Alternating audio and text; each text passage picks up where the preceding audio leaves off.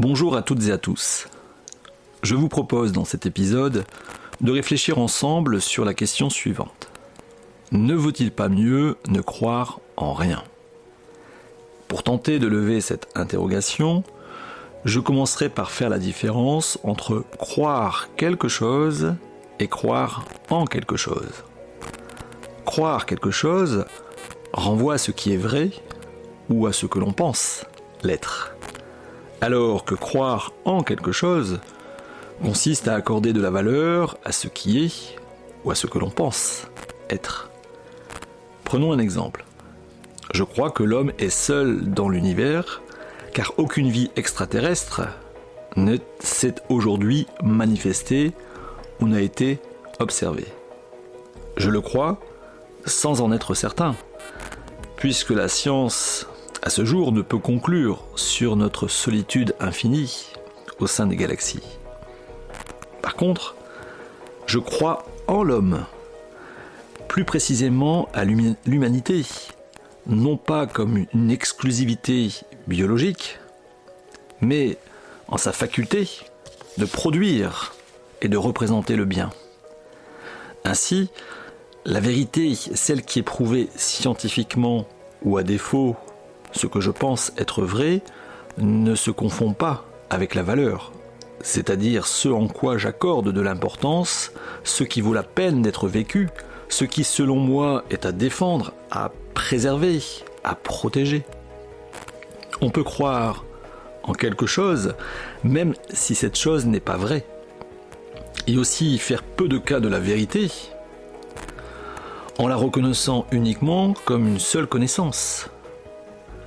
La vérité, pour moi, vaut quelque chose si je crois en elle, et pas simplement et seulement si je la connais. Il y a donc ici comme un processus de transformation de la vérité en valeur, et peu importe que ce que je pense comme vrai soit fondé ou non sur un plan scientifique.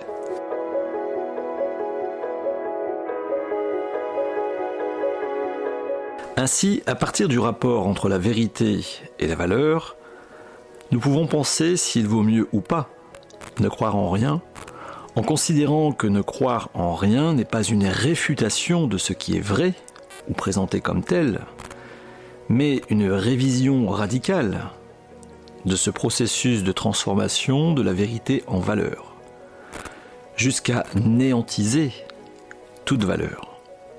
D'un point de vue philosophique, cette néantisation de toute valeur renvoie au nihilisme. Être nihiliste, en effet, c'est admettre que rien ne vaut, quoi que ce soit, plus que de dire que rien n'est vrai. Le nihilisme, présenté ainsi, est une interprétation définitive du monde, en concluant que même s'il existe ce monde, il ne vaut rien. Qu'est-ce qui peut conduire à cette position aussi radicale à propos du réel? Le nihilisme, disons-le, a quelque chose d'effrayant puisqu'il renvoie au néant. Ce néant qui est aussi l'idée que l'on peut se faire de la mort. Le nihilisme conduit également à un positionnement moral des plus inquiétants. Si rien ne vaut, alors tout est permis si je n'alloue aucune valeur à quoi que ce soit, qu'est-ce qui peut ensuite guider mon action? Sauf à ne rien s'interdire. Je peux agir et me comporter dès lors comme je l'entends, puisque le bien et le mal sont dissous dans le nihilisme. Jusqu'à faire du mal peut-être. Le nihilisme, pour celui qui s'y arrête, ne serait-il pas aussi reçu comme une, porte s'ouvrant vers la liberté? Et dès lors, il vaudrait peut-être mieux ne croire en rien. Mais ne serait-ce pas là qu'une illusion? Peut-on dire que l'on est libre lorsque l'on ne s'interdit rien?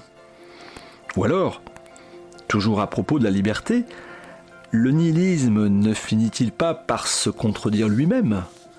En pensant qu'il est nécessaire pour être libre et donc en lui accordant une valeur absolue à propos de la liberté.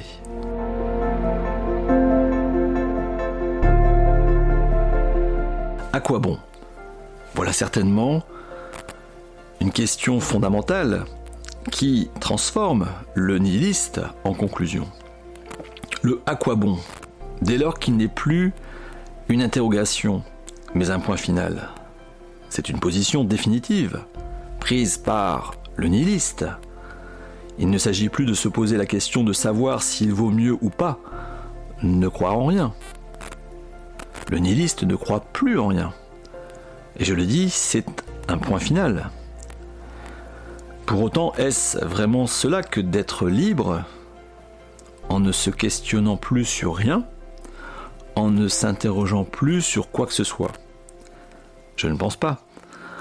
En associant notre question ne vaut-il pas mieux ne croire en rien à celle de la liberté?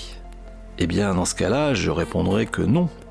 Il ne vaut pas mieux ne croire en rien. Ne croire en rien, c'est ne, ne plus rien remettre en question.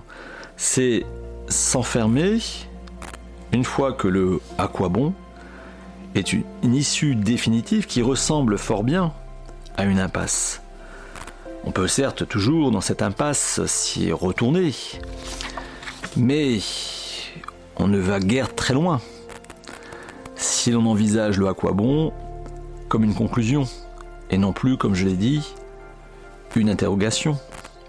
Ne croire en rien peut être bénéfique lorsqu'il s'agit plus particulièrement de penser que toute valeur n'a rien d'essentiel, que toute chose ne porte nullement en elle la moindre valeur. Mais ceci ne signifie pas que rien n'a d'importance. C'est prétendre que tout ce qui vaut n'est pas intrinsèque à quoi que ce soit. Que la valeur, finalement, n'est pas essentielle elle est une construction. Et certaines constructions, nous le savons, sont parfois un peu branlantes, ou viennent défigurer le réel. Dans ce cas, si l'on complète la question initiale de la façon suivante, c'est-à-dire ne vaut-il pas mieux ne croire en rien d'essentiel? La réponse, dans ce cas, je pense, est oui. L'essence de toute chose est en effet définitive. Et c'est ce que recherche le nihilisme finalement. Tous deux, l'essentiel et le nihilisme, renvoient à de l'absolu qui ne laisse aucune place à la liberté.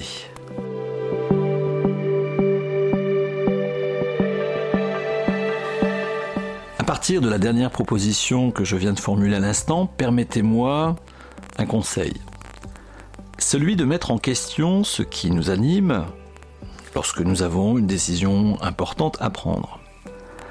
En effet, ne croire en rien d'essentiel nous autorise ce questionnement. Donc, lorsqu'il choisit, lorsqu'il s'agit, de choisir entre plusieurs possibilités, d'arbitrer entre différents cas de figure, s'interroger sur les valeurs qui nous orientent dans nos choix eh bien ceci est une façon de compléter notre approche de ce qui est incertain. Choisir, c'est renoncer, c'est vrai, mais ce n'est pas se renier.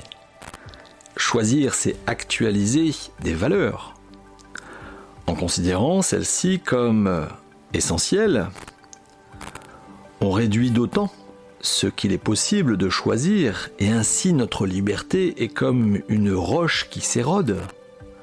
Alors oui, ne croyez en rien d'essentiel, mais plutôt croyons en nous. Je vous remercie de votre attention et espère que cet épisode vous aura intéressé et apporté matière à penser. N'hésitez pas à me laisser un message sur le site philoconseil.fr et ainsi peut-être poursuivrons-nous ensemble la réflexion.